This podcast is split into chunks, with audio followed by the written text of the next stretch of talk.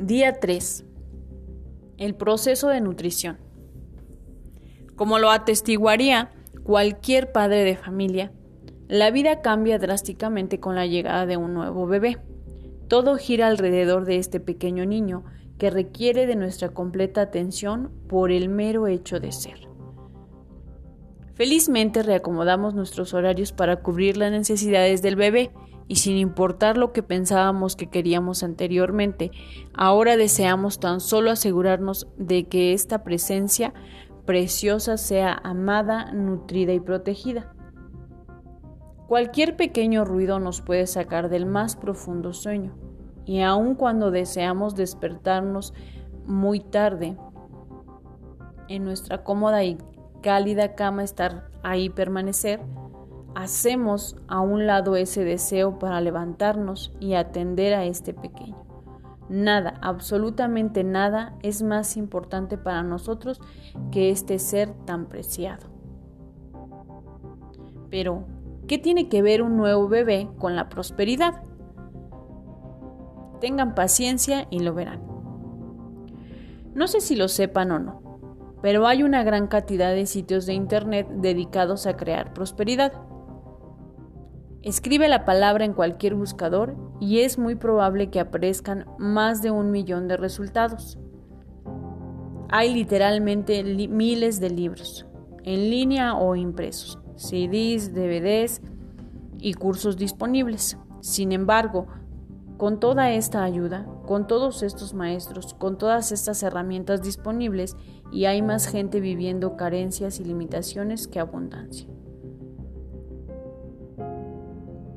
Casi un 95% de los visitantes de los sitios de Internet y que compran libros, toman cursos y contratan coach, casi 95% no aplican las enseñanzas que se les proporcionan y ahí es donde entra lo del bebé. Si dejara a alguien bajo nuestra responsabilidad a un pequeño infante, muy pocos de nosotros olvidaríamos de alimentarlo. Nos asustaríamos que el alimento que le dimos el lunes sería suficiente para satisfacer su hambre hasta el jueves.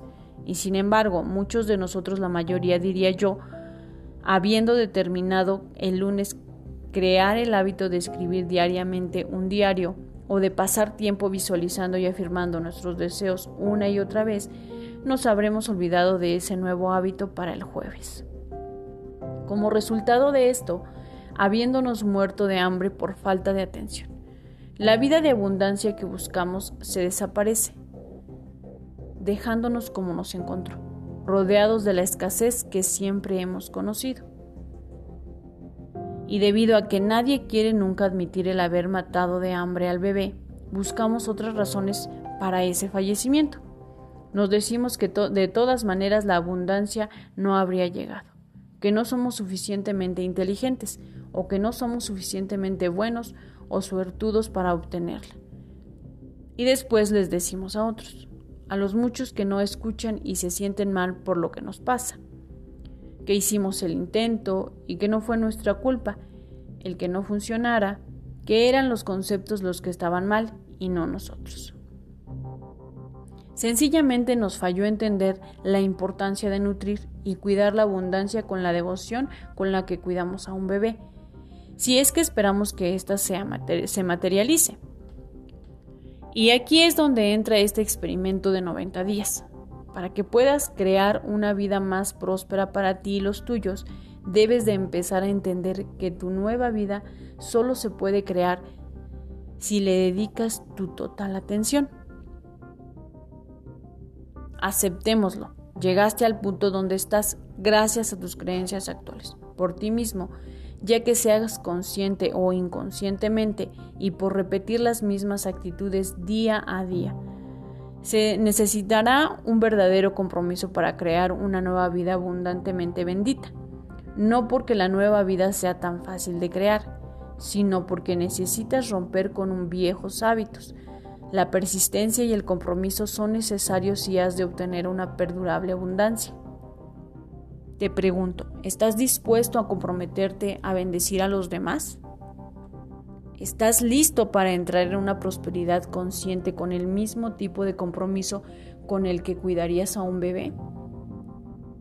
¿Estarás tan deseoso de aceptar la responsabilidad total de crear una vida más llena de bendiciones como lo estarías de ser padre o madre?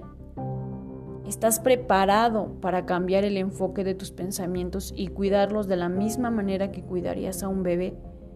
Te comprometes a un diario proceso de alimentación y nutrición, al igual que lo harías con un indefenso bebé.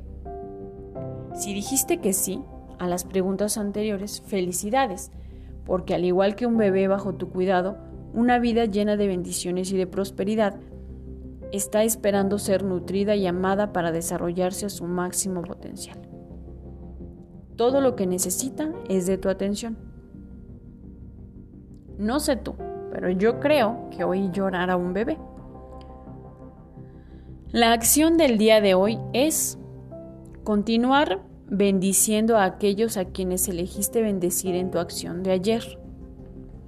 El pensamiento del día es, mi abuelo solía hacerme regalos. Un día me trajo un vaso desechable cuando yo tenía cuatro años. Yo estaba decepcionada porque el vaso estaba lleno de tierra.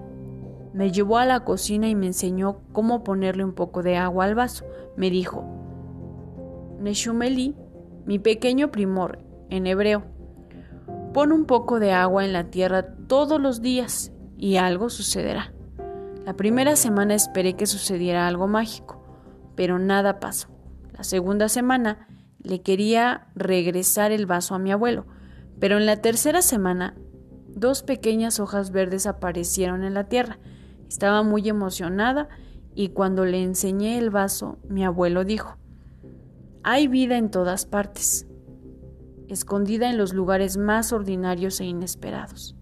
Le pregunté, ¿y todo lo que necesita es agua, abue? Él se rió. No, Neshumili. Todo lo que la vida necesita es tu fe. Quizá lo que necesitamos ahora es fe. En lugar del dicho vive y deja vivir, deberíamos decir vive y ayuda a vivir.